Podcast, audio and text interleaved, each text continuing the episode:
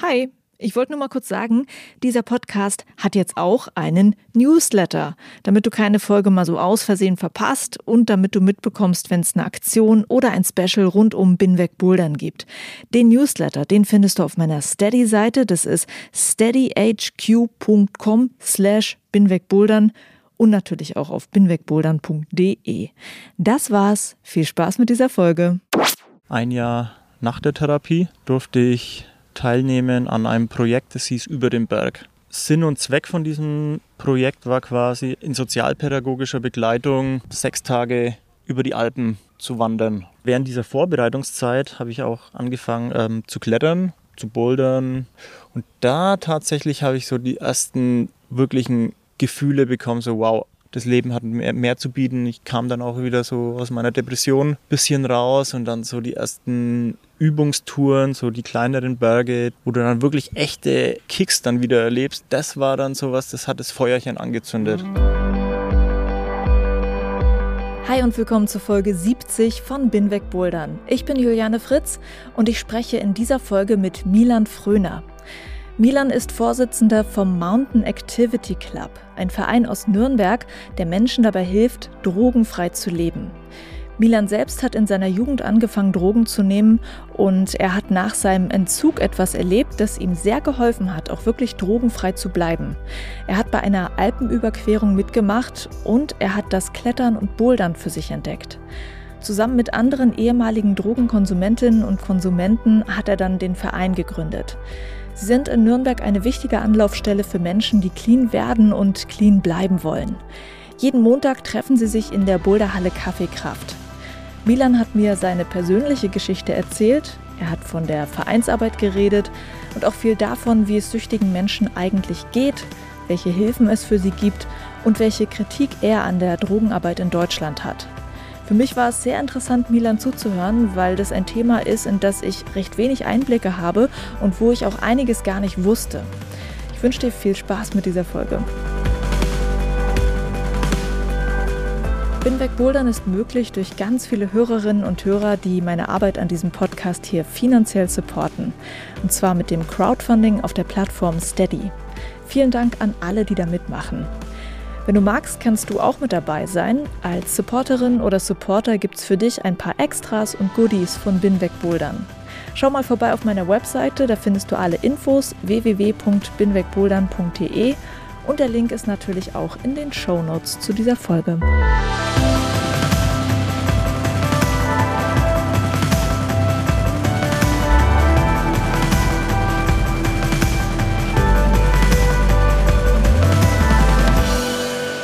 Hallo Milan. Hallo Juliane. Ich freue mich, dass wir jetzt im zweiten Anlauf ein Interview machen zum Thema Mountain Activity Club, den du mitbegründet hast. Das erste Interview, muss ich wirklich sagen, Asche auf mein Haupt, habe ich tontechnisch ziemlich verkackt. Und ich danke dir, dass du dir Zeit nimmst für den zweiten Anlauf. Den ersten Anlauf hatten ja äh, Vereinskollegen quasi mit mhm. mir gemacht und ich danke dir, dass du jetzt nochmal da bist. Ja, also ich freue mich auch, dass du nochmal auf uns zugekommen bist und dass das jetzt geklappt hat, dass du aus Berlin hier runtergefahren bist nach Nürnberg und ich freue mich jetzt auch, dass wir jetzt hier sitzen im Park und ich ein bisschen was über den Mountain Activity Club und über das, was das Klettern für uns mhm. bedeutet, was es für mich vor allem selber bedeutet, also was das Klettern, welche Rolle das in meinem Leben mhm. eingenommen hat. Und ja, ich freue mich jetzt auch drauf all diese Dinge werde ich gleich nachbohren. Auf jeden Fall auch danke, dass du so eine schöne Location hier in Nürnberg rausgesucht hast. Ein wirklich schöner, kleiner, ruhiger Park. das ist sehr cool.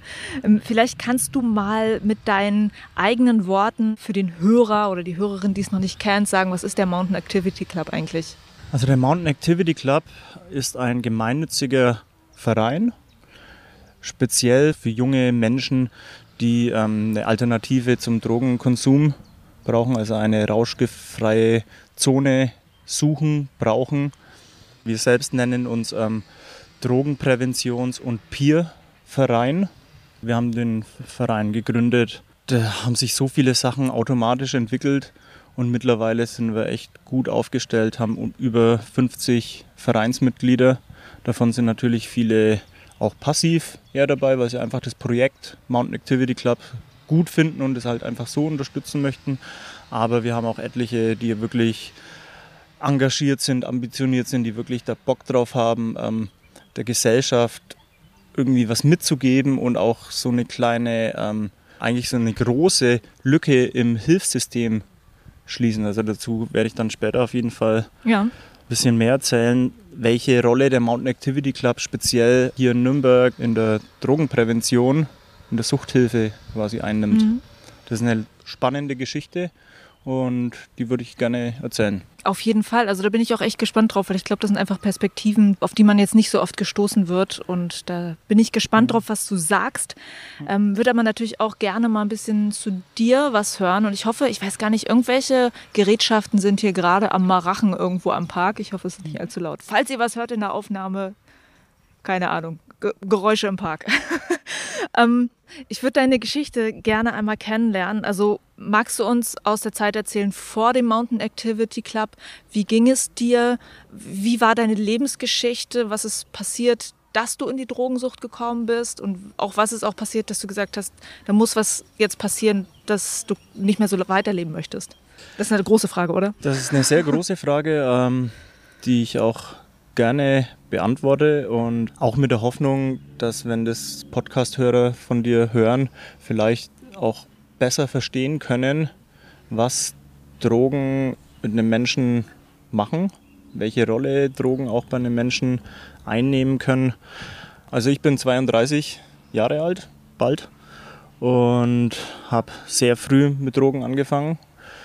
Aus unterschiedlichen Gründen. Also Drogen funktionieren erstmal super. Drogen sind, machen Spaß. Also man bekommt ein Gefühl durch Drogen. Man kann Gefühle damit super wegblenden. Man kann mit Drogen wirklich ja, in eine andere Welt eintauchen. Ja? Und diese Rolle hat ähm, die Droge auch in meinem Leben, also in meiner frühen Jugend schon eingenommen. Also ich habe sehr früh angefangen, halt Alkohol, Nikotin, geraucht dann kam auch relativ früh dann schon Cannabis, THC. Also ich habe ziemlich früh angefangen zu kiffen, mit 13. Habe mich damit auch identifiziert, was dann irgendwie auch normal wurde.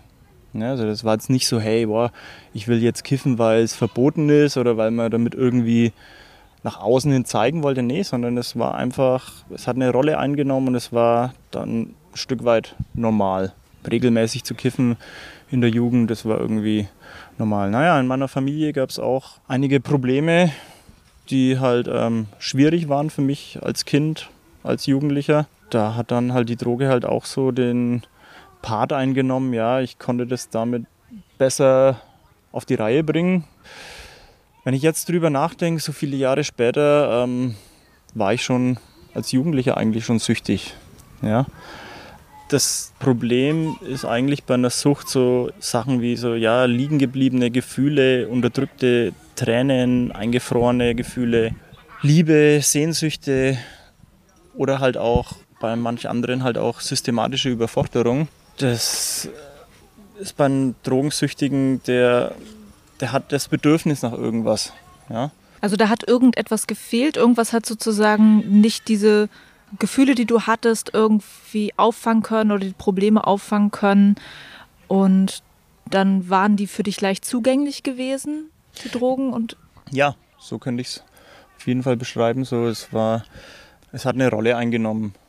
Und war das irgendwas Selbstverständliches? Also warst du irgendwie als Jugendlicher in Kreisen unterwegs, wo das halt auch für andere selbstverständlich war? Ja, definitiv. Also natürlich macht das Umfeld auch ganz viel. Ne? Also der Freundeskreis, die Peer Group hat natürlich den äh, größten Stellenwert, vor allem halt für einen Jugendlichen. Ne? Also ein Jugendlicher identifiziert sich mit seiner Peer Group und ich bin da in den Kreis reingekommen, da wo, wo das Kiffen und ähm, Drogennehmen dann auch normal mhm. war. Auf jeden Fall habe ich dann auch relativ früh angefangen, ähm, härtere Drogen zu nehmen. War das also, auch was, was für die meisten anderen normal war, mit dem nee, du umgegangen nee, hast? Nee, eigentlich nicht, eigentlich nicht, sondern ähm, das hat sich dann auch so in der späteren Jugend dann so entwickelt. Ja, man lernt neue Leute kennen, man geht dann so auf seine ersten Partys, so auf die ersten Clubpartys und ja, ich bin Landei, also ich bin am Land aufgewachsen ne, und dann so mit 16, 17 so die ersten Partys so in der, in der Stadt, so die ersten Techno-Partys Das hat dann auch relativ schnell dazu geführt, dass ich dann halt die erste Erfahrung mit chemischen Drogen, also Speed und Ecstasy, hatte. Und das war für mich äh, eine ganz komplett neue Welt. Also man schießt da dann irgendwie hoch äh, wie auf dem Regenbogen. Also toll, man, man fühlt sich gut, ne? Es, man bekommt was zurück, man, so ein gutes Gefühl. Ne? Und das will man dann immer wieder leben. Ne? Dieses Gefühl so vom ersten Mal oder halt von den ersten Malen, so diese, diese Glücksgefühle, die da ausgesonnen werden, die, die will man dann immer wieder erleben. Ne? Man jagt dann immer wieder diesem einen Gefühl hinterher. In meiner späteren Jugend dann äh, kamen dann auch andere Substanzen dazu, eben Ecstasy, Kokain, LSD. Also ich habe irgendwie alles mal ausprobiert, außer jetzt so ganz krasse Sachen wie jetzt äh, Medikamente oder, oder Heroin, Opium oder sowas. Das war eher nichts für mich. Also ich habe mich eher so mit den mit den schnelleren Drogen identifizieren können, so eben mit den Partydrogen und habe da für mich dann auch äh, eine neue Welt kennengelernt, die mir gefallen hat. Die Partyszene war eben was, wo ich mich wohlgefühlt habe, wo ich mich aufgehoben gefühlt habe. Habe dann da auch Leute kennengelernt, die wirklich, ähm, die einen gern gehabt haben, ne? wo man aufgepasst hat auf den anderen. Also das war schon eine schöne Zeit. Also ich habe, wenn ich an die Zeit zurückdenke, auch schöne Erinnerungen. Aber die Waage kippt halt relativ schnell. Und da gibt es halt auch so ein schönes Schaubild, das halt auch irgendwie gut dazu passt, das ist halt so dieser Regenbogen. Ne? Also man, man gleitet da hoch auf dem Regenbogen und da ist da oben, man hat alle Farben und es ist schön und man sieht irgendwie sein, sein Leben und man fühlt sich gut und es ist toll. Ja, aber es dauert meistens nicht lang, bis dann halt die Fahrt auch dann wieder nach unten mhm. geht. Und so war es dann auch bei mir. Oder auch ein anderes schönes Schaubild ist auch so die Rakete, die halt irgendwie nach oben in die Luft geht da oben explodiert. Das ist wunderschön. Ne? Ein Feuerwerk oben am Himmel ist toll, aber im Endeffekt prallt die Rakete dann als kalte Asche wieder am Boden auf. Und das ist halt auch bei mir so der Fall gewesen. Übersetzt auf eine konkrete Situation in deinem Leben, also wie sieht diese Abfahrt dann wieder aus? Also holt dich da irgendwas in der Realität wieder ein? Ist es, weil man irgendwie in zwei Welten lebt und in der anderen Welt plötzlich merkt, okay, das funktioniert aber hier so nicht wie in der Drogenwelt? Oder was sind das für Momente, wo man dann wieder konfrontiert wird mit irgendwas ist doch nicht gut? Also auf jeden Fall sind es diese zwei Gesichter, die man ähm, aufhat, diese zwei Masken so. Zum einen nach außen zur Familie im Job, ne, muss man halt irgendwie ähm, normal sein und dann am Wochenende hat man dann dieses parallele Leben, wo einem alles egal ist, wo man einfach nur weg von der Realität will und das ist anstrengend. Für den Körper, für die Psyche, für die Gesundheit, ist sehr anstrengend. Und naja, man jagt halt eben immer wieder diesem Gefühl hinterher, das man am Anfang hatte, dieses wohle Gefühl und es verblasst aber immer mehr. Es wird immer weniger. Und speziell, wenn man dann noch irgendwie andere Probleme hat, ja, sei es irgendwie mit der Familie oder mit dem Umfeld, mit den Freunden im Job, diese Probleme werden meist größer, weil man sich nicht damit auseinandersetzen will. Und ich beschreibe das halt auch irgendwie so, ne? also ich bin nicht wirklich gescheitert, würde ich jetzt sagen. Ähm, ich habe zwar mein Leben voll an die Wand gefahren, ja? Aber ähm, naja, es klingt zumindest ein bisschen schöner. Also ich habe halt mehrere Wege gefunden oder mehrere Wege gesucht, die aber halt nicht funktioniert haben. Was heißt denn das? Also wenn du es jetzt mal konkret sagst, ähm, dieses, ich habe irgendwie mein Leben an die Wand gefahren und dann habe ich mehrere Wege gesucht. Naja, also man fängt an zu lügen. Man fängt an zu lügen, man lügt seine Familie an, man lügt seine, meine, seine Freunde an, seine wirklich Menschen, die man eigentlich nicht anlügen will. Ja? Und das macht auch was mit einem. Ne? Das, das belastet dann auch, weil man nicht ehrlich ist. Mhm. Ja? Das ist schon mal die eine Sache. Aber ähm, naja, Drogensucht ist halt auch immer irgendwie mit Problemen und Illegalität und Geldproblemen und sonst was ähm, verbunden. Und da habe ich auf jeden Fall im Laufe der Zeit dann auch als junger Erwachsener eben mir ziemlich viele Probleme angehäuft, die ich dann halt irgendwann auch nicht mehr selbstständig stemmen konnte. Speziell auch in meinem Fall, ähm, als dann die Droge Crystal Meth, also Crystal, ähm, in mein Leben kam. Ich hatte irgendwie immer einen Drang zum Extremen. Ja, also irgendwie noch extremer, noch krasser, noch länger, noch länger wach sein. Und speziell bei der Droge Crystal habe ich dann wirklich angefangen, systematisch mein Umfeld zu manipulieren. Mich selber, also ich kannte mich dann auch selber nicht mehr. Also ich wusste selber nicht mehr, äh, wer ich bin, was ich da eigentlich mache. Aber ich war so tief in der Sucht drin gesteckt, dass ich da alleine dann auch nicht mehr rausgekommen bin. Ja, es hat sich dann auch gesundheitlich bei mir ziemlich rapide ähm, bemerkbar gemacht, bis hin dann eben zu dem Zeitpunkt, wo ich mich dann entschlossen habe, nicht ganz freiwillig, aber mein Körper hat mir das Signal gegeben, okay, jetzt ist es soweit, jetzt brauchst du professionelle Hilfe. Also das waren gesundheitliche Themen gewesen, die hm. dazu geführt haben, nicht, nicht weil jetzt irgendwie von außen irgendeine Beziehung in Bruch gegangen ist oder sonst was? Nee, es waren tatsächlich also psychische ähm, Angelegenheiten, also weil ich halt einfach gemerkt habe, so uh, mein Kopf funktioniert nicht mehr gut und ich war dann auch eine längere Zeit in der Klinik und dort ähm, habe ich dann selber auch gemerkt, oh, das will ich eigentlich nicht. Ich will eigentlich nicht länger dieses Leben führen, das ich gerade führe. Ich will nicht mehr meine Familie, meine, meine meine Lieben quasi ähm, anlügen und mein Leben weiter kaputt machen und habe mich dann in, nach einem Klinikaufenthalt dann auch dazu entschieden, quasi mir professionelle Hilfe zu holen. Das war im Jahr 2012. Wie alt warst du dann? Damals war ich dann 22. Mhm. Und ist das dann gleich gut gelaufen? Ich denke wahrscheinlich eher nicht. Also doch, tatsächlich ja? doch, ja. Also ich ähm, bin dann im Jahr 2012 auf Therapie gegangen freiwillig auf einen Langzeitentzug. Also sechs Monate auf geschlossener Langzeittherapie freiwillig. Das hat mir keiner befohlen, sondern ähm, ich wollte das wirklich und habe das durchgezogen. Mhm. Sechs Monate und habe da dann auch wirklich wieder gemerkt, okay, das Leben hat mehr zu bieten, als Drogen zu nehmen, als zu konsumieren. Und dieses Gefühl wollte ich wieder zurückhaben. Mhm. Weil ich hatte eigentlich eine schöne Kindheit, ich wollte dieses gute Gefühl wieder zurück, zurückhaben, dieses echte Gefühl, mhm. das ich hatte, ja. Hat lange gedauert. Hat lange gedauert. Also Gab es einen Moment, wo du gemerkt hast, ich habe das jetzt wieder? Das kam tatsächlich erst dann nach dem Entzug. Also ich hab, hatte wirklich während dem Entzug auch schwere Depressionen, so weil ich mir nicht sicher war, ob es funktioniert. Ne, ich war mir nicht hundertprozentig sicher, ob ich es schaffe oder nicht weil wenn man sich die Quote anschaut, ähm, es ist schon nicht leicht, ähm, clean zu bleiben, ne? weil die Therapie ist das eine, aber danach, das ist eigentlich die große Herausforderung. Um es vielleicht kurz verständlicher zu erklären, also wenn man auf Therapie ist, dann, dann ist man in einem geschützten Rahmen. Man bekommt da Skills beigebracht, man muss sich mit, mit seinem Leben, mit seinen Problemen auseinandersetzen. Man hat Gespräche, man hat eine Gruppe, man kann da auf jeden Fall viel lernen, ja.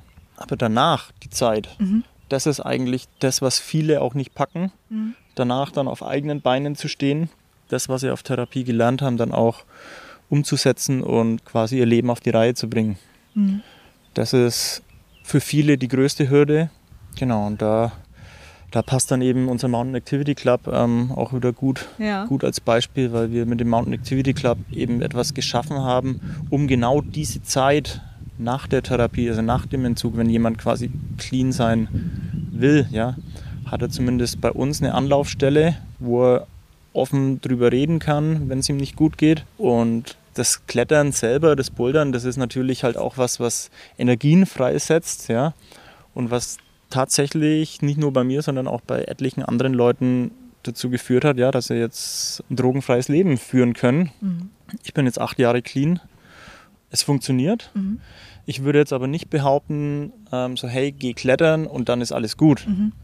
Also das wäre jetzt auch wieder gelogen, zu sagen, so ja, fang an zu klettern und dann kriegst du dein Leben auf die Reihe und dann wirst du clean. Oder, ja. oder dann bleibst du clean. Nee, da, da gehören natürlich schon noch andere Faktoren dazu. Und war das, weil ich hatte ja nach diesem Moment gefragt, ob du so einen Moment wieder gefunden hast, wo du gedacht hast, okay, das ist jetzt wieder dieses echte Leben, ähm, wovon du eben erzählt hattest. Du hast ein bisschen das gesucht, wie das in der Kindheit war, das, was du dann als echtes Leben empfunden hast. Hast du das im Klettern gefunden oder woanders? Also dieses Gefühl, das du gerade beschrieben hast, dieses wirklich, dieses Lebensgefühl, also wir nennen es das gute Gefühl, das habe ich tatsächlich ähm, durch die Nürnberger Drogenhilfe äh, Mudra e.V. bekommen. Das war ein Jahr nach der Therapie. Durfte ich teilnehmen an einem Projekt, das hieß Über den Berg. Mhm. Sinn und Zweck von diesem Projekt war quasi in sozialpädagogischer Begleitung sechs Tage über die Alpen zu wandern, mhm. von Oberstdorf nach Meran.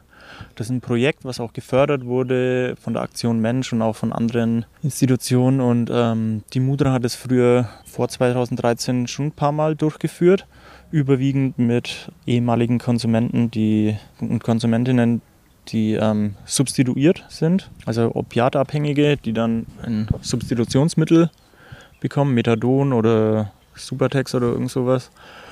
Genau, so hat dieses Projekt angefangen und 2013 waren wir eben die erste Gruppe, die teilnehmen durfte, wo das Klientel etwas jünger war und eher der Fokus so auf der Party und vor allem der, auf der Crystal-Szene lag.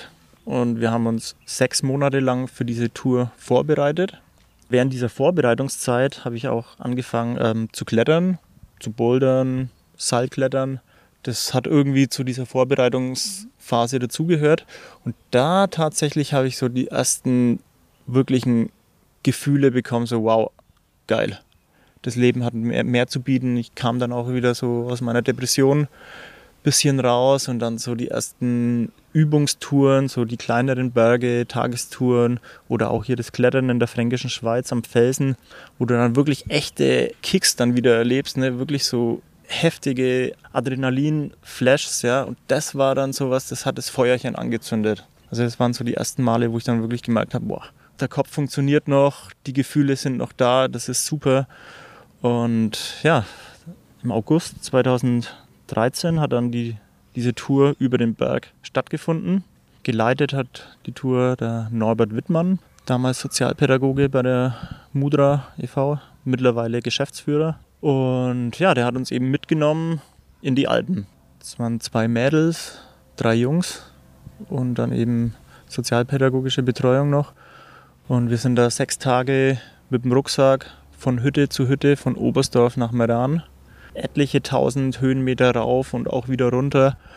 Und für viele war das auch nicht, nicht leicht, diese Tour zu laufen, weil sie ist von der Ausdauer her, von der Kondition schon, schon anstrengend. Aber wir haben das aufgesaugt wie, wow, Mhm. Also das war wirklich unbeschreiblich. Ich, wenn mich zurück, zurückerinnere, ich bekomme jedes Mal eine Gänsehaut. Mhm.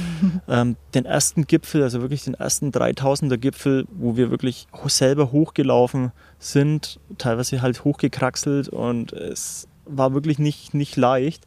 Und dann steht man da oben am Gipfel und denkt sich nur, wow, das ist das Leben, hat ein Panorama, ein Alpenpanorama vor sich, die Sonne scheint und man denkt sich wirklich so, okay, das habe ich geschafft ich habe es geschafft, da hochzulaufen. Ich habe jetzt nochmal fünf Tage vor mir, etliche Kilometer zu laufen und die will ich auch schaffen. Das hat wirklich ein Feuer angeschürt, nicht nur bei mir, sondern auch bei der restlichen Gruppe und das war so der Beginn von dem Ganzen. Und auch die Mudra, also der Norbert, die waren, er war total begeistert von unserer Gruppe. Er hat gemeint, hey, also mit euch ist das irgendwie anders. Ihr habt mehr Energie, ihr habt mehr, ihr seid irgendwie anders als seine Gruppen vorher. Mhm. Also das hat ihm auch äh, Spaß gemacht, uns so zu sehen, dass wir das wirklich so genießen und da wirklich uns solche Energien ähm, freisetzen. Mhm. Schon als die Tour begann, haben wir uns so fest als Gruppe schon identifiziert, weil wir haben uns sechs Monate lang jede Woche getroffen, wir haben Gespräche geführt, wir haben uns vorbereitet, wir sind joggen gegangen. Also es ist schon vor, vor dieser eigentlichen Tour was passiert. Das war auch ein Raum für uns alle. Da konnten wir reden, also da konnten wir ähm, auch mal erzählen, wenn es uns gerade nicht gut geht, wenn man irgendwie Suchtdruck hat, wenn man Probleme hat. Das hat den Raum gegeben, um einfach sich gegenseitig zu stützen, zu helfen. Ja? Mhm. Und das ist, was bis heute auch funktioniert, was wir auch bis heute ähm, beim Mountain Activity Club weitertragen. Genau, aber die Geschichte muss ich jetzt noch weiter erzählen, weil ja. alle haben die Tour geschafft und es war wirklich absolut geil, richtig gut. Naja, und irgendwann war halt die Zeit dann auch wieder vorbei. Wir haben uns dann nochmal getroffen, so, haben uns nochmal so die Bilder angeschaut, die Videos, was wir gemacht haben, so einen Abend, einen netten Abend gehabt. Ja, und dann hieß es so, ja, jetzt ist das Projekt vorbei, war mhm. schön mit euch. Norbert hat gesagt, ja, er muss sich jetzt auch wieder anderen Projekten und anderen Sachen widmen. Und für uns war aber klar, nee, es ist nicht vorbei. Also für uns war das überhaupt keine Option, jetzt zu sagen, so nee, und jetzt geht jeder seine getrennten Wege, es war schön, netter Urlaub mit euch, sondern nein, ganz im Gegenteil. Also wir haben gesagt, okay, wir machen auf jeden Fall weiter. Ja, wir haben uns dann auch selber organisiert. Wir sind selber jeden Montag nach, in Nürnberg in die Boulderhalle Kaffeekraft gegangen. Also wirklich jeden Montag immer zur gleichen Uhrzeit. Wir sind selber rausgefahren in die Berge, in die fränkische Schweiz zum Seilklettern. Wir haben uns einen Kletterschein gemacht, haben uns Equipment gekauft. Also alles aus eigener Energie, weil er hat uns ja gezeigt, wie es geht. Ne? So auch hier Klettern und alles, wie man eine Tour vorbereitet, haben wir alles gelernt. Und dann haben wir gesagt, hey, auf jeden Fall, das ist was, das, das macht uns Spaß. Das, diese Gefühle, das ist ähnlich, ne? ähnlich wie früher bei den Drogen. Das ist so, so ein Gefühl dann, dieses erste Mal auf dem Gipfel stehen oder erste Mal eine richtig coole Tour geklettert und geschafft zu haben. Dieses Gefühl, das will man dann immer wieder haben. Mhm. Ja? Weil das Gefühl nimmt man dann auch mit nach Hause. Und dieses Gefühl ist dann auch nicht so wie der Regenbogen bei Drogenkonsum, dass es dann wieder nach unten geht, sondern dieses Gefühl bleibt. Und es hat euch motiviert, was Das hat uns motiviert, ja. ja. Und das ist bis heute eigentlich unser Leitbild, also unser Leitsatz, das gute Gefühl bleibt.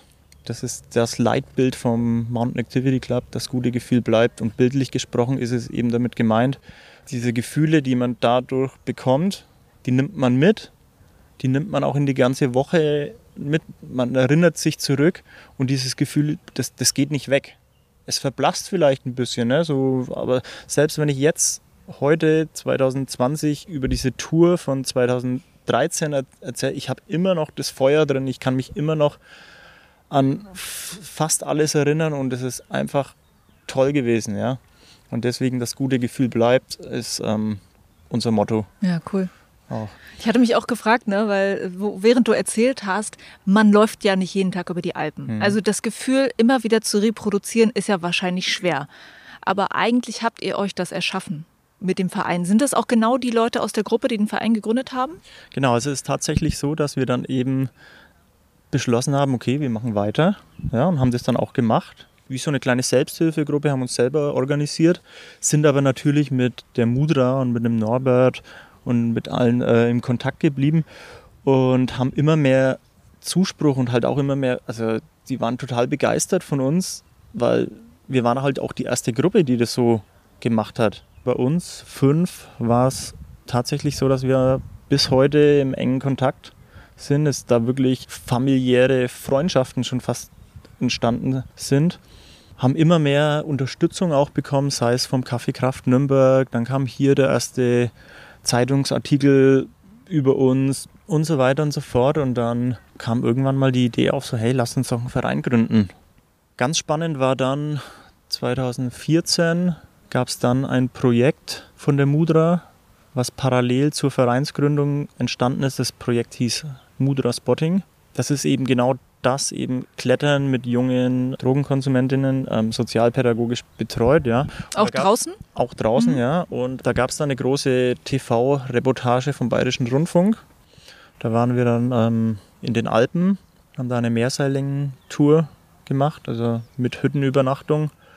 Und das war eigentlich das zweite große Kick-Off, was irgendwie dann den Ball wirklich ins Rollen gebracht hat. Also parallel zu dieser Vereinsgründung des Mountain Activity Clubs wurde eben von der Mudra Drogenhilfe ein Bundesmodellprojekt ins Leben gerufen, eben Mudra Spotting, was auch vom Ministerium für Gesundheit ähm, zwei Jahre lang gefördert wurde, so ein Bundesmodellprojekt. Daraus sind eben Stellen entstanden, die dann quasi dafür da waren, eben jungen Leuten die bei der Mudra in Beratung sind, halt eben so dieses Klettern, Bouldern, Erlebnis, pädagogische ähm, Aktionen zu ermöglichen. Ja. Und die Schnittstelle zum Mountain Activity Club war, dass die Peers, also wir, ja, also wir Teilnehmer vom, von damals über den Berg, wir waren quasi ähm, die Vorbilder. Also wir Ihr haben, habt da dann so haben, mitgearbeitet? Wir haben da mitgemacht, ja. ja, wir haben da mitgemacht. Wir waren quasi ähm, Kooperationspartner auch von diesem Projekt und haben quasi ähm, gemeinsam mit den Sotzpads von der Mudra halt eben die jungen Leute halt aufgefangen, ihnen halt von außen halt Halt gegeben und ihnen halt auch diese Vision, die wir haben, weitergegeben. Also da ging es los halt mit diesem legendären Kraftmontag, den es bis heute gibt. Montagabend in der Nürnberger Boulderhalle Kaffee Kraft. Bis hin zu Clean Climbing Camps, also das sind quasi ähm, Klettercamps, was wir entweder in Frankreich, in Fontainebleau oder halt irgendwo in, in Österreich, in den Alpen irgendwo durchgeführt haben, wo quasi die Voraussetzung für die jungen Klienten, Klientinnen quasi ist, okay, kommt da mit. Die einzigste Voraussetzung ist, ihr müsst clean sein. Mhm. Genau, und wir Peers haben diese Camps dann eben auch mit begleitet, eben als ehrenamtliche Anleiter. Und somit ist da wirklich etwas dann, vor allem im Jahr 2015 bis 2017 ist dann da was entstanden, was wirklich, wow, also ganz tolle Energie. Es kamen immer mehr Leute, immer mehr Leute wollten auch dem Verein beitreten, mhm. weil sie gemerkt haben, so hey, wow, super, das funktioniert, ne? Aber es war nicht so, dass die da zu uns hochgeschaut haben, also aufgeschaut haben, sondern es war, wir haben versucht, die Leute auf Augenhöhe abzuholen. Und die Quote ist toll, also die Erfolgsquote. Gemessen an, äh, wie viele Leute dann clean bleiben genau, oder genau, einen Rückfall haben. Genau, nicht rückfällig werden. Also die Quote war wirklich oder ist wirklich toll. Mhm. Und das ist halt auch der Beweis dafür, so hey, die Leute haben dann was, was sie stabilisiert was ihnen Halt gibt. Ja? Und es ist halt eben auch diese Gruppe, zusammen klettern, eben einen Raum zu haben, auch Bedürfnisse oder halt Probleme anzusprechen, ohne sich irgendwie schlecht zu fühlen. Also ich mache mal ein blödes Beispiel jetzt. Klar ist es jetzt nicht der Klettersport an sich. Ne? Also deswegen auch vorhin nochmal so, wo ich gesagt habe, so hey, nur das Klettern würde jetzt vermutlich nicht dazu führen, dass jemand, der jetzt tief in der Scheiße steckt, dass der dann irgendwie clean wird. Aber diese Gemeinschaft, dieses ganze Setting, diese ganze, das ist wie eine Selbsthilfegruppe. Und dann auch noch in Verbindung eben mit anderen Vereinsmitgliedern, die jetzt einfach dem Verein beigetreten sind, weil sie das Projekt so toll fanden. Und das alles, das hat so eine ganz tolle ähm, Konstellation dann angenommen und es funktioniert. Mhm. Was sind denn das für Sachen, die man in so einer Konstellation dann eher ansprechen kann, über die man vielleicht sonst nicht reden würde, weil der andere gegenüber hat diese Erfahrung gar nicht? Kommen da ganz andere Gespräche auf? Als, weiß nicht, als wenn jetzt jemand sozusagen mit mir mhm. reden würde. Also ich mache mach noch mal ein Beispiel, ne? Ähm, ein ganz blödes Beispiel, ein Fußballverein, ja ich vermute mal, also ich spiele spiel keinen Fußball, habe auch nie Fußball gespielt. Ich vermute mal, es ist eher schwierig für einen Fußballspieler, für einen jungen, jugendlichen oder jungen Fußballspieler seiner Mannschaft zu sagen, so hey, boah, ich bin gerade total, total psychisch unstabil, ähm, mir es gerade nicht gut, ich konsumiere wieder, ich hatte einen Rückfall. Ähm, das wird vermutlich eher ein bisschen schwierig sein, denke ich mal, in so einem Leistungssport wie jetzt Fußball oder sonst was, ja. Bei uns ist es ja eben so, der Leistungsgedanke steht überhaupt nicht im, im Vordergrund. Ne? Also es geht nicht darum, so hey, wer klettert am krassesten oder wer macht die krassesten Routen, sondern nee, es geht wirklich um das gemeinsame Erleben diesen alternativen Kick sich gemeinsam einfach zu holen und die Zeit zu genießen und das halt wirklich auf Echtheit, echte Gefühle, ohne irgendwie einen Leistungsdruck zu haben. Ja, es kommen dann halt auch mal Leute mit dem Anliegen, so hey, boah, ich bin momentan nicht gut drauf, deswegen war ich jetzt ein paar Wochen nicht da. Oder wir hatten auch schon Leute, die offen Rückfälle angesprochen haben, also wirklich offen in der Chatgruppe oder halt persönlich face to face. Sie haben sich aber nicht geschämt.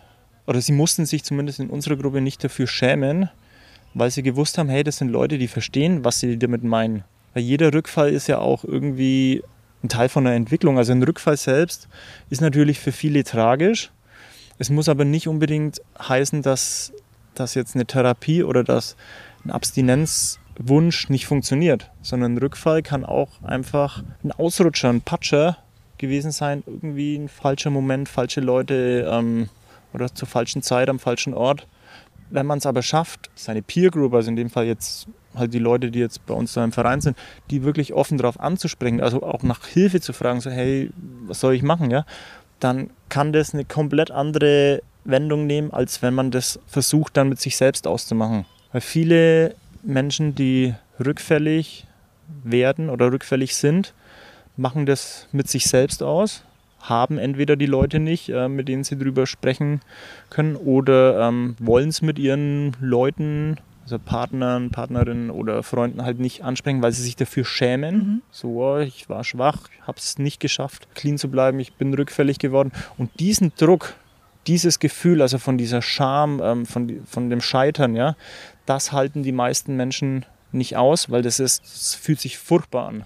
Und dieses Gefühl halten die meisten Menschen nicht aus, was dann dazu führen kann oder oft dazu führt, dass die Leute weiter konsumieren. Weil sie sich denken, boah, jetzt ist eh schon wurscht. Und der Mountain Activity Club hat halt eben so die positive Eigenschaft, dass wenn Leute offen auf uns zukommen, also alles kann, nichts muss, ne? nichts ist in Stein gemeißelt, aber wenn sie kommen und nach Hilfe bitten, dann kriegen sie die maximale Hilfe, die wir geben können, also sei es Gespräche oder halt dann auch Vermittlung zurück an die Mudra. Einige Mudra-Mitarbeiter sind auch Vereinsmitglieder bei uns. Also da ist die Zweigstelle dann relativ eng und eine gute Kooperation. Und es hat einigen Leuten schon geholfen. Ja. Wie schwer ist denn das für dich oder auch für andere Leute im Verein manchmal, dann immer wieder äh, mit dieser Möglichkeit des Scheiterns konfrontiert zu sein? Also mit dieser Möglichkeit, ich, ich kann wieder zurückfallen Zieht einen das selber manchmal noch wieder mit runter? Unterschiedlich kann ich nicht pauschalisieren. Es ist wirklich von Mensch zu Mensch unterschiedlich. Ich bin froh, dass ich mittlerweile mehrere Säulen, tragende Säulen in meinem Leben gefunden habe.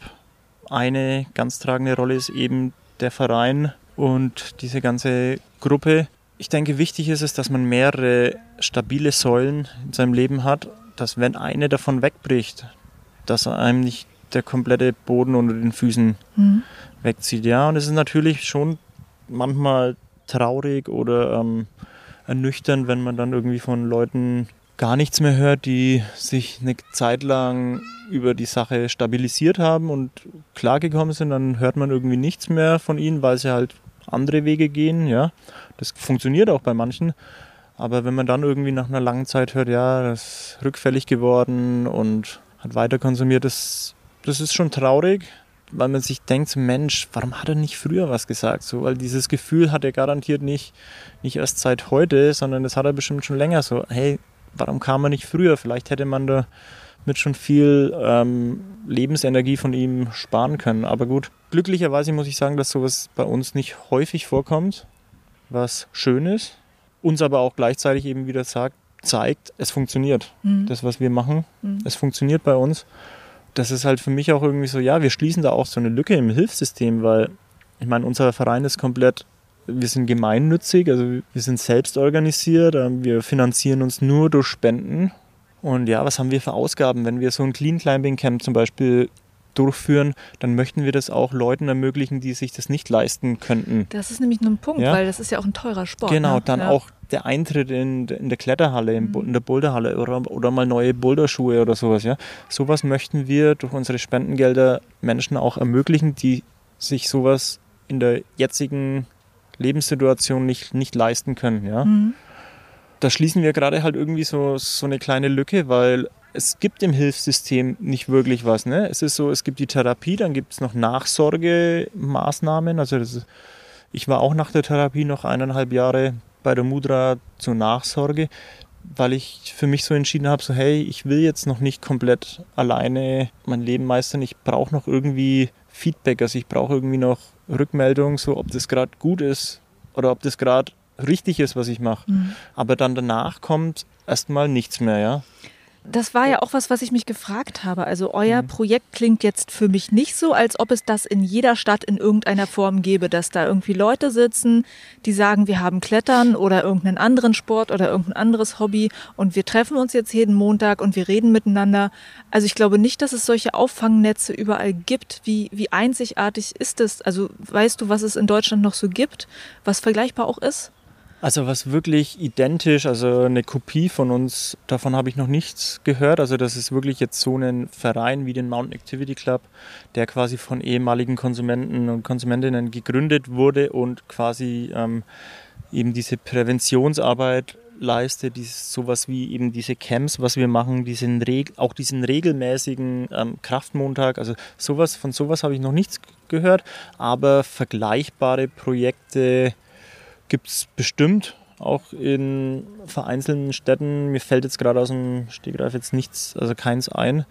Aber ich denke mal schon, dass es ist im Endeffekt Erlebnispädagogik. Erlebnispädagogik funktioniert einfach, egal ob jetzt in der Jugendhilfe oder in anderen sozialen Dienstleistungen. Ähm, es funktioniert. Es gibt immer ein Gefühl, was die Leute stabilisiert oder halt auch Heilung fördern kann. Aber sowas wie den Mountain Activity Club, also davon habe ich jetzt noch nichts gehört. Das finde ich aber eigentlich ein bisschen schade, weil ich glaube, dass es auch in anderen Städten wichtig wäre, dass es für Menschen, die genau sowas suchen, dass es da was gibt. Natürlich gibt es Selbsthilfegruppen, die NA, die N anonyme. Ähm genau, also die anonymen Alkoholiker oder auch die NA, das sind die anonymen Drogensüchtigen. Also es gibt viel Blaues Kreuz und so weiter und so fort. Also es gibt schon Gruppen, wo man hingehen kann, wo man offen über seine Probleme sprechen kann, ja. Aber bei uns gibt es dann halt auch noch dieses geile Gefühl. Das ist halt auch irgendwie einzigartig. Also mhm. ich finde so, klar bekommt man beim Joggen oder bei anderen Sportarten schon auch ein gutes Gefühl, egal wie man sich körperlich betätigt. Aber beim Klettern ist es halt nochmal irgendwie was anderes, weil man, man kann sich auch so viele Erfolgserlebnisse an einem Tag kurz hintereinander holen und kann so selbst, kann sich das selber so machen. Also das Bouldern ist auch super, ne? Man braucht niemanden dazu, man kann das alleine machen. Man kann alleine in die Boulderhalle fahren oder wenn man jetzt so ambitioniert ist, draußen am Felsen Ne, dann halt auch noch die Verbindung mit der Natur und die Kletterszene ist halt selber auch so eine sehr offene und gemütliche und halt eher einladende Szene, mhm. eben nicht so Leistungsdruck orientiert. Und das alles in Verbindung, das würde ich mir wünschen, dass es, dass es das woanders irgendwo auch gibt.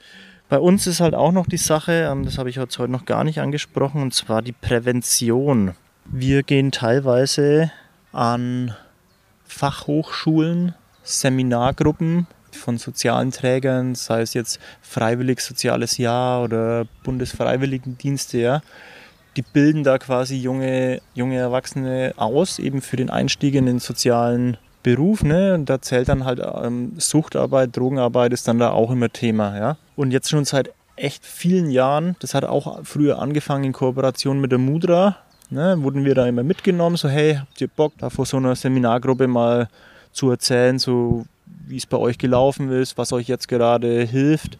Ich war auch einer, der immer gerne mitgefahren ist.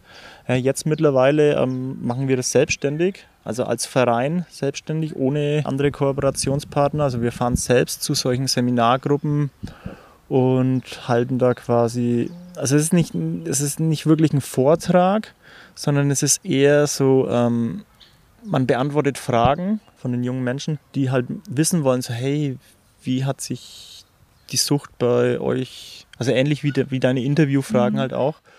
Und das wiederum ähm, hat mir auch geholfen, mich zu stabilisieren im Laufe der Zeit, weil ich mich quasi immer wieder, immer wieder, immer wieder mit meiner eigenen Vergangenheit auseinandergesetzt habe. Ich habe die nicht gelöscht, sondern ich bis heute immer, also heute jetzt mhm. das Interview auch, ne, immer wieder setze ich mich mit meinem Leben, mit dem, was passiert ist, mit dem, wie es sich jetzt mittlerweile ähm, wunderschön entwickelt hat, auseinander. Und das hilft mir auch.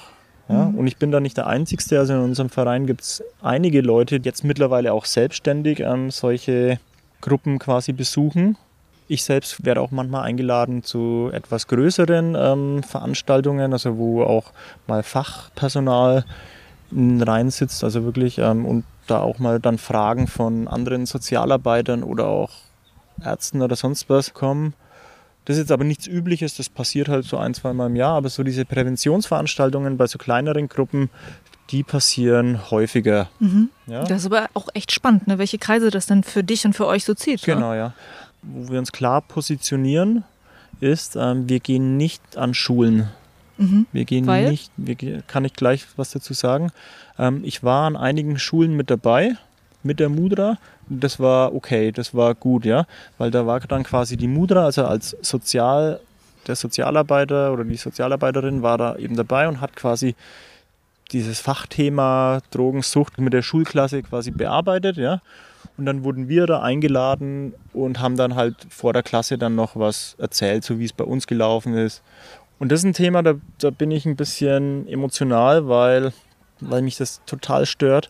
Die Schulen haben eigentlich kein Budget für solche Veranstaltungen, ja. Und wenn da jetzt eine Drogenberatungsstelle, also eine Suchtberatungsstelle da quasi kommt und dann auch noch jemanden mitbringt, das ist nicht teuer, aber ich meine, es ist ja Arbeitszeit, ne? also für uns ist es Freizeit. Ähm, wir bekommen, möchten da natürlich schon auch irgendwie sowas wie eine Aufwandsentschädigung, Ehrenamtspauschale bekommen.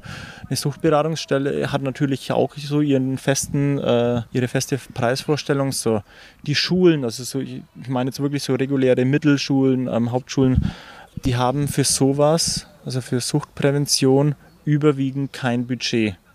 Das hat sich dann so weit entwickelt, also wir haben an ein paar Schulpräventionen mit teilgenommen. Ja, und das war auch wirklich schön, weil quasi da der Sozialarbeiter die Vorleistung gemacht hat, ne, hat quasi die Klasse informiert, so wie entsteht Sucht, was sind Drogen, Drogenszene und sonst was.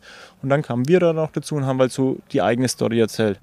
Irgendwann hat sich dann so entwickelt, dass dann die Schulen sich gedacht haben, und das waren nicht nur vereinzelte, sondern das kam echt häufig vor, dass wir direkt von der Schule angefragt wurden, ob wir denn kommen möchten. Und nicht über die Mutter dann gegangen? Genau, sondern ja. uns direkt angefragt haben und halt eben auch so, ja, wir haben nicht viel Budget und sonst was. So.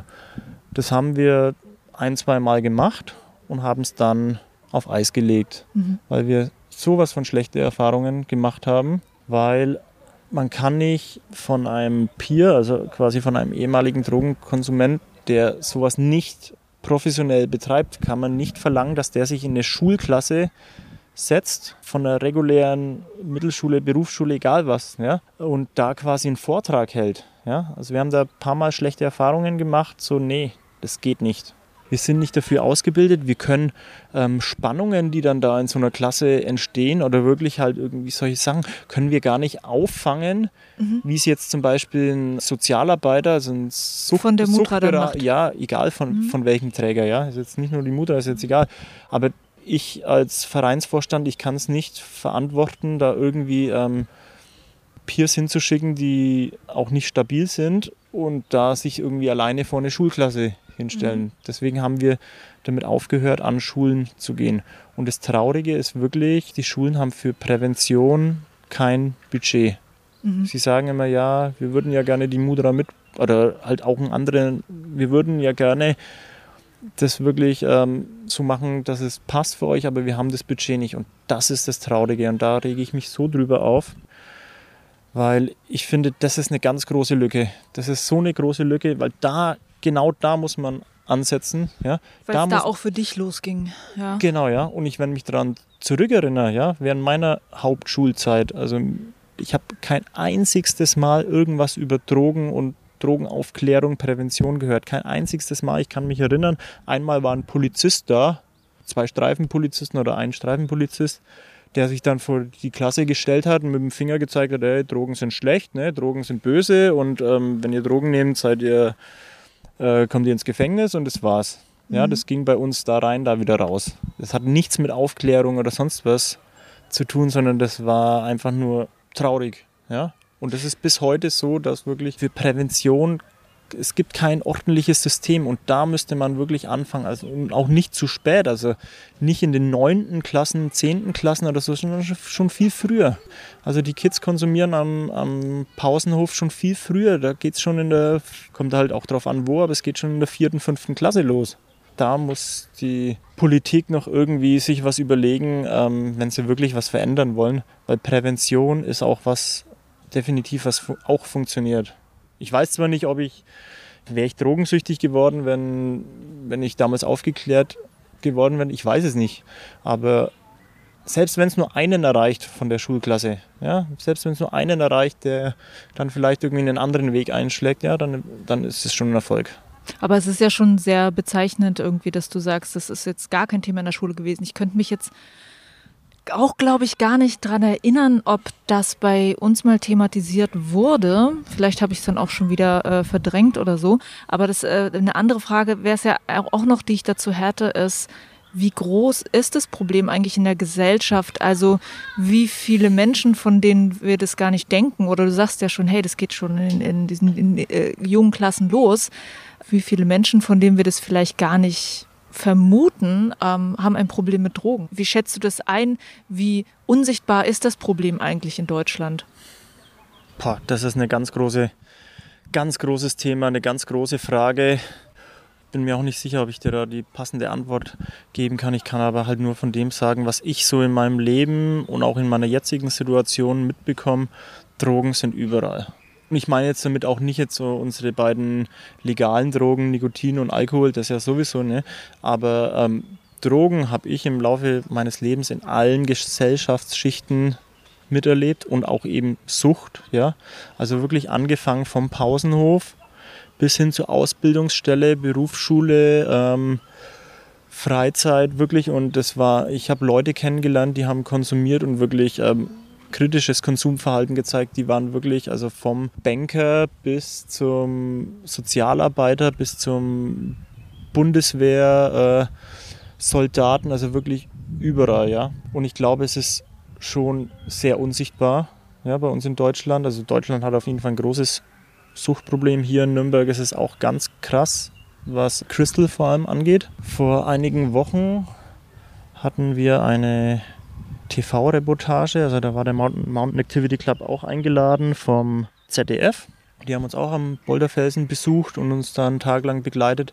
Und da ging es eben darum, ähm, Crystal Meth, was ist zehn Jahre nach der großen Welle passiert. Ne? Und da habe ich auch meine Meinung dazu gesagt, weil es ist so, ähm, Crystal ist ein bisschen aus dem Fokus der Öffentlichkeit ein bisschen verschwunden. Vor zehn Jahren war es so, oh, Crystal Meth überschwemmt Deutschland und so die letzten Jahre äh, wurden eben Beobachtungen gemacht von Fachleuten, so ja, es ist ein bisschen aus der Öffentlichkeit, also aus, aus den Medien und so ein bisschen verschwunden, weil es natürlich Fokus auf anderen Sachen jetzt liegt. Also was jetzt Drogen angeht, zum Beispiel NPS, das sind neue psychoaktive Substanzen. Ich mache ein klares Beispiel, ähm, Kräutermischungen, Badesalze, legal heiß, quasi ähm, synthetische ähm, Stoffe, die frei zugänglich im Internet, ich meine nicht das Darknet, sondern im Internet erhältlich sind, also Kräutermischungen, speziell fürs jugendliche Klientel ähm, quasi optisch hergestellt. Es sind im Endeffekt harmlose Kräuter, also irgendwelche harmlosen Kräutermixe, die dann eben großflächig mit synthetischen ähm, Stoffen, bei Kräutermischungen zum Beispiel synthetischen Cannabinoiden ähm, versetzt wurden. Furchtbares Zeug, also wirklich Horror. Etliche Tote, ähm, ganz, ganz schlimme Folgeschäden für die Konsumenten. Und das ist halt so die letzten Jahre im Fokus. Was auch wichtig ist, weil mhm. das, das Zeug ist wirklich ähm, tödlich und gab es zu meiner Zeit noch nicht. Also zumindest habe ich mich nicht in den Kreisen bewegt, wo das Thema war. Ja, und seitdem ist halt eben Crystal ein bisschen aus dem aus dem Fokus gerutscht. Ohne dass das Problem weg wäre. Es ist nicht weg. Ne? Also wenn man so ein bisschen in der Szene unterwegs ist, ich kriege da auch noch relativ viel mit, weil ich viel ähm, in, in der Techno-Szene als DJ viel unterwegs bin. Also definitiv ist Crystal nicht ähm, von der Bildfläche verschwunden. Also es ist immer noch ein ganz großes Problem, was ganz viele Menschenleben zerstört, unheilbare Folgeschäden bei manchen wie soll man eigentlich mit zum Beispiel auch mit Alkohol umgehen? Äh, ist es zum Beispiel auch wichtig, da mehr Restriktionen zu machen? Oder siehst du ein Problem im Alkoholkonsum von Jugendlichen? Ist das auch schon etwas, was die Leute äh, näher bringt dazu, dass sie dann bei Drogen äh, irgendwie sagen, ja, okay, probiere ich jetzt mal aus? Oder ist also das Blödsinn, das ganz, zu sagen? Ganz klar ist Alkohol eine Einstiegsdroge bei mir gewesen, aber auch bei fast jedem den ich kenne, der hat, bevor er irgendwie Drogen genommen hat, sei es Cannabis oder sonstiges, hat er vorher Alkohol getrunken. Naja, aber da wären wir jetzt wieder bei dem Thema Prävention. Prävention bezüglich Alkohol ähm, könnte etwas bewirken, wenn sie stattfinden würde. Tut es aber nicht. Und da sehe ich schon ein großes Problem in unserer Gesellschaft. Dass Prävention eigentlich nicht existiert und wenn dann nur zu ganz geringen, äh, vereinzelten ähm, so alibimäßig, wir haben es jetzt ja, mal gesagt. Genau. Ja. ja. Ja, das ist sehr spannend, das von dir zu hören.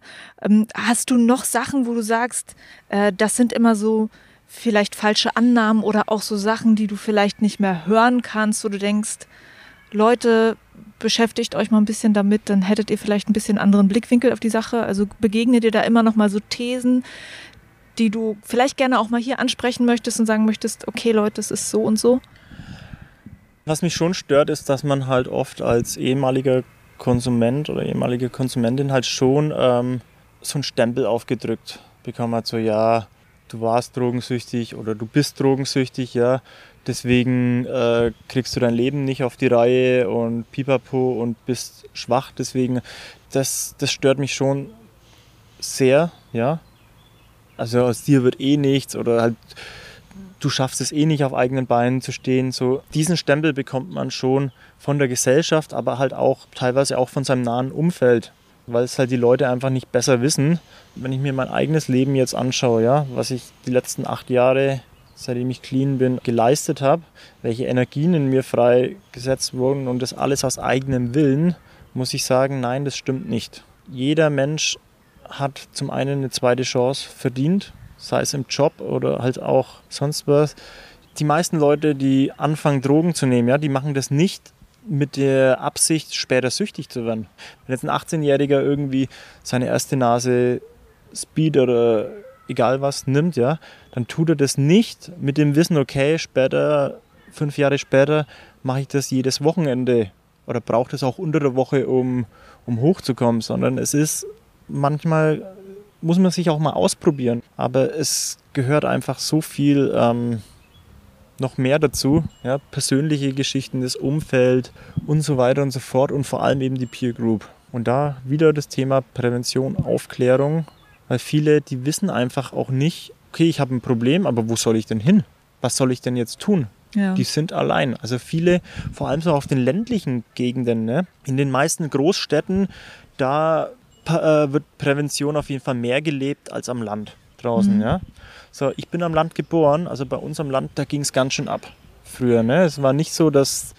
Äh, dass das ein Stadtproblem ist. Dass das ein Stadtproblem, mhm. also dass wirklich krasse Drogenszenen ähm, nur in der Stadt stattgefunden haben. Nein, sondern wirklich auch auf dem Land, in den Kleinstädten, in den Vororten und sonst was. Und da ist es aber so, dass die meisten gar nicht wissen, ja, wo soll ich mich denn hinwenden, wenn ich ein Problem habe. Und das gehört ja auch zur Prävention dazu. Ne? Wo rufe ich an? Wo gehe ich hin? Wo kann ich mich anonym vielleicht auch mal melden, wenn ich ein Problem habe? Ja? Und das ist das Problem. Die meisten am Land draußen, die machen das dann halt mit sich selbst aus. Und nur die wenigsten schaffen es da aus eigener Energie wieder raus. Mhm. Wie finden Leute euch denn eigentlich? Also wie versucht ihr darauf aufmerksam zu machen, dass es euch gibt? Ja, zum einen in der neuen Podcast-Folge von Bin weg Bouldern. nee, also klar, würde mich natürlich freuen, wenn da jetzt gerade jemand zuhört und er oder sie das Bedürfnis hat, sich jetzt irgendwie ähm, vielleicht auch mal einfach einen Ratschlag so von uns zu brauchen oder zu wollen, dann gibt es die Möglichkeit eben uns auf Facebook zu kontaktieren. Das verlinke dazu. ich auch alles natürlich. Genau, ne? also einfach nur Mountain Activity Club auf Facebook, auf Instagram genauso. Dann wir haben eine Homepage, die www.mountain-activity-club.de mhm. und halt über einen normalen E-Mail-Kontakt. Das ist jetzt so die Variante, wie man uns halt übers Netz erreichen kann. Mhm. Hier lokal in Nürnberg liegen fast jeder Suchtberatungsstelle unsere Flyer aus. Mhm. Und äh, Mund-zu-Mund-Propaganda, also die Nürnberger Drogenberatung, die kennt uns. Mhm. Ich meine, wir sind auch ja, Kooperationspartner und ähm, da wird es dann auch so im Face-to-Face, -face, im Einzelsetting dann den Leuten auch angeboten, so hey, da gibt es so eine Gruppe, kannst dich da mal melden. Das ist natürlich jederzeit. Genau, aber wir können natürlich auch nur das stemmen, was im ehrenamtlichen Sinne möglich ist. Ja, also ich selbst arbeite mittlerweile auch bei der Mudra bin Heilpädagoge in Ausbildung, arbeite mhm. da an der Jugendhilfeabteilung mit ähm, eben jugendlichen therapeutischen Bedarf und ja, ich konnte da auf jeden Fall die letzten Jahre auch ganz viel mit meiner eigenen Biografie einfach viel bewirken, weil ich halt für vieles auch nochmal einen anderen Blickwinkel habe, weil mhm. ich es einfach selber erlebt habe das, was du gerade angesprochen hast, habe ich mich auch gefragt. Also ist der Zuspruch dann irgendwann so groß, dass ihr auch irgendwann mal sagen müsst, jetzt können wir gerade nicht mehr? Äh, hat teilweise auch schon stattgefunden. Ähm, das waren aber dann meistens entweder zu viele Präventionsanfragen, also Kurse, die wir oder Gruppen, die wir besuchen sollten, dass wir das nicht mehr stemmen konnten. Oder Leute gefragt haben, ob wir in ihren Städten mal ein Angebot machen könnten. Also ob wir ein Kletterangebot in ihren Städten kam wirklich mal vereinzelt mal eine Anfrage, ich glaube, so ein Kaff hinter München oder so, hat uns mal angefragt und haben gesagt, boah, nee, äh, sorry, es ist nicht möglich, also wir können das nicht machen, aber ihr könnt gerne zu uns nach Nürnberg kommen und uns mal besuchen. Hat dann aber auch nicht mehr stattgefunden. Mhm. Genau, also wir sind wirklich halt lokal hier in Nürnberg ähm, flächendeckend. Ja. Das ist für uns nicht möglich. Ja, wie kann man euch denn eigentlich am besten unterstützen? Also, weil wir ja gerade das Thema angesprochen haben, hey, es ist verdammt viel Arbeit und wir brauchen natürlich auch Geld. Wir wollen Leuten, die das jetzt finanziell gerade nicht stemmen können, ermöglichen, dass sie sich neue Kletterschuhe kaufen und so. Welche Möglichkeiten hat man da? Also wir sind froh über jegliche Form von Unterstützung, die wir von außen bekommen. Sei es finanziell, aber auch ähm, Sachspenden, die jetzt natürlich irgendwie was mit Klettern, Outdoor, sonstiges zu tun hat. Also die wenigsten von uns, vor allem von den äh, jüngeren Leuten, könnten sich jetzt irgendwie Wanderschuhe oder irgendwie einen Trekking-Rucksack oder sowas leisten, weil sowas natürlich auch viel, die qualitativen ähm, Modelle natürlich viel Geld kostet. Ja, mhm. also das ist natürlich nicht möglich. Wir haben das damals von der Mudra auch eben über Spendenbasis ausgeliehen oder halt ähm, geschenkt bekommen. Also uns kann man über jegliche Art ähm, unterstützen, egal ob äh, finanziell oder Sachspenden. Auf unserer Homepage gibt es auf jeden Fall auch ein, unser offizielles Spendenkonto, auf unserem Flyer genauso. Und am besten einfach, also falls da irgendwie jemand das Bedürfnis hat, ähm, einfach eine E-Mail an uns schreiben und mit uns in Kontakt mhm. treten und dann kann man mal telefonieren und mal drüber sprechen. Oder äh, anders nochmal gefragt, könnte eigentlich jetzt jemand aus einer anderen Stadt, der noch gar nicht bei euch im Verein ist, also ihr, ihr geht ja auch manchmal raus, ich weiß nicht, macht ihr mal so ein Wochenende oder so, könnte jetzt jemand aus, jetzt mein Beispiel, Berlin sagen, ich möchte auch mal an so einem Wochenende mit dabei sein, kann der einfach zu euch mitkommen? Also das ist jetzt wieder so, ein, so eine Sache. Ne? Also wenn wir rausgehen, an, speziell an den Felsen auch, dann treten wir nicht als Veranstalter auf, ja? sondern dann, dann machen wir eigentlich so eine private Aktion, ja, weil wir sind kein, vor allem auch ganz, muss ich ganz deutlich sagen, in den Bergen auch, ne, wenn wir irgendwie eine Bergtour machen, dann tritt der Mountain Activity Club da nicht als Veranstalter von dieser Aktion auf, wo man sich quasi mit anmelden kann und da quasi mitfahren kann, sondern man kann mitfahren, man kann sich da dieser Gruppe anschließen, aber es ist privat. Da sind wir aber gerade tatsächlich dabei, das irgendwie ähm, rechtlich versicherungstechnisch etc. abzuklären, weil wir natürlich nicht ähm, zulassen können, dass ähm, wenn da oben jemandem was passiert, ja, dass dann der Vorstand vom Verein, also in dem Fall ich, ähm, mhm. dann dafür haftbar gemacht werden, weil er als Veranstalter auftritt. Das geht natürlich nicht.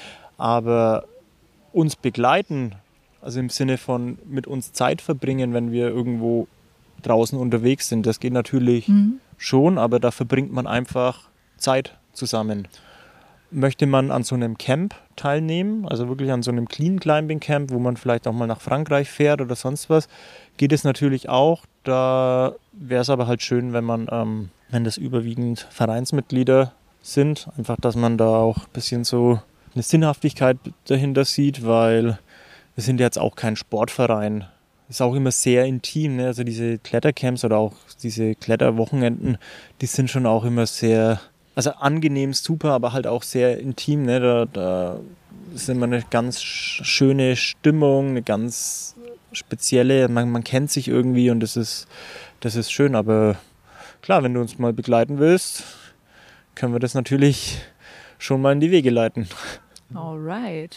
Ja, nee, das war ja doch mal echt interessant. Ne? Also wenn mhm. jemand jetzt zum Beispiel auch sagt, okay, Nürnberg ganz schön weit weg, aber das klingt ja richtig cool, was die machen, die möchte ich mal kennenlernen. Mhm. Ne? Also. Das geht natürlich schon. Also wir werben jetzt nicht nach außen damit, so hey, ähm, begleitet uns mhm. bei unseren Klettercamps, ne? weil das könnte ja auch sein, dass dann irgendwie sich viel zu viele Leute melden. Mhm. Wir versuchen natürlich auch den Kreis immer relativ klein zu halten, aber Gäste haben wir schon auch gerne immer mal wieder dabei gehabt. Zum Abschluss noch eine Frage, die ähm, ich auch interessant finde. Wie müsste ich eigentlich richtigerweise reagieren, wenn ich merke, ein Mensch in meiner Umgebung hat ein Problem mit Drogen? Also ich persönlich habe die Erfahrung gemacht, umso mehr Leute aus meinem nahen Umfeld auf mich zugekommen sind und, und mich quasi unter Druck gesetzt haben, weil sie gemerkt haben, so hey, bei mir stimmt gerade was nicht, ja, mir nicht Raum gelassen haben, um das jetzt irgendwie zu erklären, sondern quasi mich eher an die Wand gedrängt haben, umso mehr habe ich mich ähm, von diesen Leuten distanziert, weil man will das nicht hören, man will das, man hält es auch nicht aus, man will das nicht, man geht den Leuten dann eigentlich eher aus dem Weg. Vor allem, wenn es zum falschen Zeitpunkt auch kommt, ne? Also wenn jetzt, ich sag mal, es hätte vermutlich hunderte oder tausende Momente gegeben, wo ich mir gewünscht hätte, dass vielleicht ein guter Freund oder eine gute Freundin gerade mal da ist und mit mir mal spricht, so hey, was ist denn los? Läuft gerade nicht so, ne? Also hätte ich mir gewünscht, ja. Nur zu diesen Zeitpunkten, wo das, wo ich mir das gewünscht hätte, war keiner da. Weil ich auch niemanden zu diesen Zeitpunkten an mich rangelassen habe. Also es ist ein bisschen schwierig, mhm. wenn dann Leute auf mich zukamen, ja, und mich eben mir dann eigentlich das gegeben habe, was ich eigentlich brauche, dann war es oft der falsche Zeitpunkt, wo ich dann aber voll abgeblockt habe. Aber das ist schwer für mich zu erkennen wahrscheinlich. Das ist sehr schwer. Auf jeden Fall, was halt wichtig ist, ganz viel, also versuchen, ähm, Empathie mitzubringen, Verständnis halt auch mal zu hören, so hey, was ist denn los? Warum, warum konsumierst du denn? Warum, warum hast du denn gerade keinen Bock mehr auf dein Leben? Es gibt aber vielleicht auch Leute, die brauchen vielleicht auch einfach jemanden, der einmal wirklich quasi mal eine Schelle gibt und sagt so, ey, wach mal auf aus deinem Albtraum und komm mal klar. Die Frage kann ich dir nicht wirklich beantworten. Und es ist wahrscheinlich einfacher, und das ist ja, was ihr mit den Peers macht, wenn ähm, du einen Ansprechpartner hast, der genau weiß, was oder ungefähr weiß, ja, was los ist. Genau, ja. ja. Also da weiß man einfach so, hey, okay, der hat es auch schon mal durchlebt oder der weiß, wie sich das anfühlt. Dieses Gefühl, wenn man so viele Probleme hat wegen den Drogen und man merkt so, okay, ähm, obwohl die Probleme so groß sind, ähm, will ich trotzdem ständig konsumieren, ja. Das fühlt sich auch nicht gut an. Mhm. Ja. Mhm.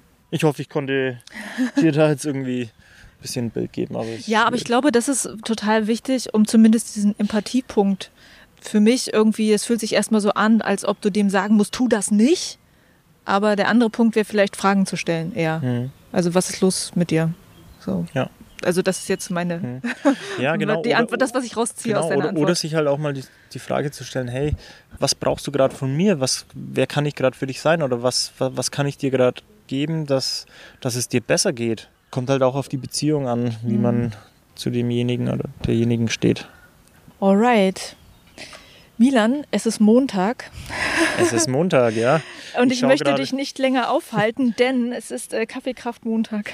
Tatsächlich, ja, es ist 16 Uhr und wir werden uns jetzt gleich aufmachen ins Kaffeekraft nach Nürnberg in die Boulderhalle, obwohl die Sonne scheint und es eigentlich viel zu schön ist für eine Halle, aber das hat bei uns irgendwie so eine Tradition. Ja, die Regelmäßigkeit ist wahrscheinlich auch Das hat die wichtig. Tradition und es mhm. ist auch angenehm und ich meine, ähm, für viele ist halt die Halle doch nochmal so ein geschützter Rahmen als das draußen Bouldern oder draußen Seilklettern. Und ich sag mal, hier, vor allem so in der fränkischen Gegend, das Bouldern draußen ist relativ straff. Es gibt vereinzelt ein paar Spots, wo man leicht bouldern kann. Auch hier in Nürnberg gibt es einen Spot, der heißt äh, Schmausenburg. Das ist am Tiergarten. Da kann man auf jeden Fall auch am Sandstein, am groben Sandstein ein bisschen bouldern, quer rüber, hoch. Ähm, ist cool. Aber irgendwann lässt da halt auch so ein bisschen der Spaßfaktor nach. Und so das Bouldern in der fränkischen Schweiz ist schon echt sauhart.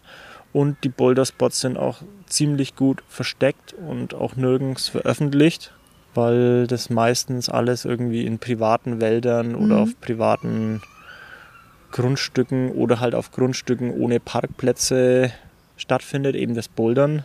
Und man da natürlich den Massentourismus vermeiden möchte. Mhm. Deswegen ist die Halle halt auch ein guter Kompromiss. Ja.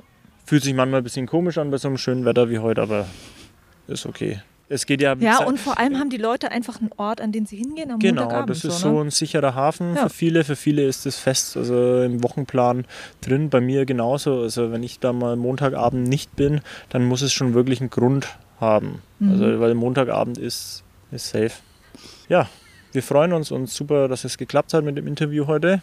Ja, ey, danke dir. Also da habe ich jetzt wirklich nochmal so einen schönen äh, Bogen einfach bekommen, auch wie das alles entstanden ist. Ich fand auch die Geschichte sehr spannend von dieser Alpenüberquerung, mhm. ähm, was das für dich bedeutet hat. Also vielen lieben Dank dafür. Mhm. Sehr schön. gerne. Ja, und das gute Gefühl bleibt. Das war Milan Fröner vom Mountain Activity Club im Binweg Bouldern Interview. Ich fürchte, ich habe es im Interview nicht ausdrücklich erwähnt, aber ich finde es wirklich toll zu hören, wie gut diese Arbeit vom Mountain Activity Club funktioniert dass das Klettern und Bouldern und die ganze Community so eine wichtige Stütze und Hilfe sein können für Menschen, die ein Drogenproblem haben. Vielleicht kann diese Folge auch noch etwas bewirken, das würde mich natürlich auch sehr freuen. Vielleicht kommen neue Vereinsmitglieder dazu, vielleicht hast du Lust für den Verein zu spenden oder du sagst, hey, sowas in der Art würde ich auch gerne machen, hier bei mir in meiner Stadt. Ja, und ich hoffe, das war für dich auch genauso interessant zuzuhören, wie es für mich war. In den Show Notes findest du alle Links zum Mountain Activity Club und natürlich sind die Links auch auf binwegbouldern.de. Vielen Dank dir fürs Zuhören. Bis zur nächsten Folge. Juliana mein Name und ich bin wegbouldern.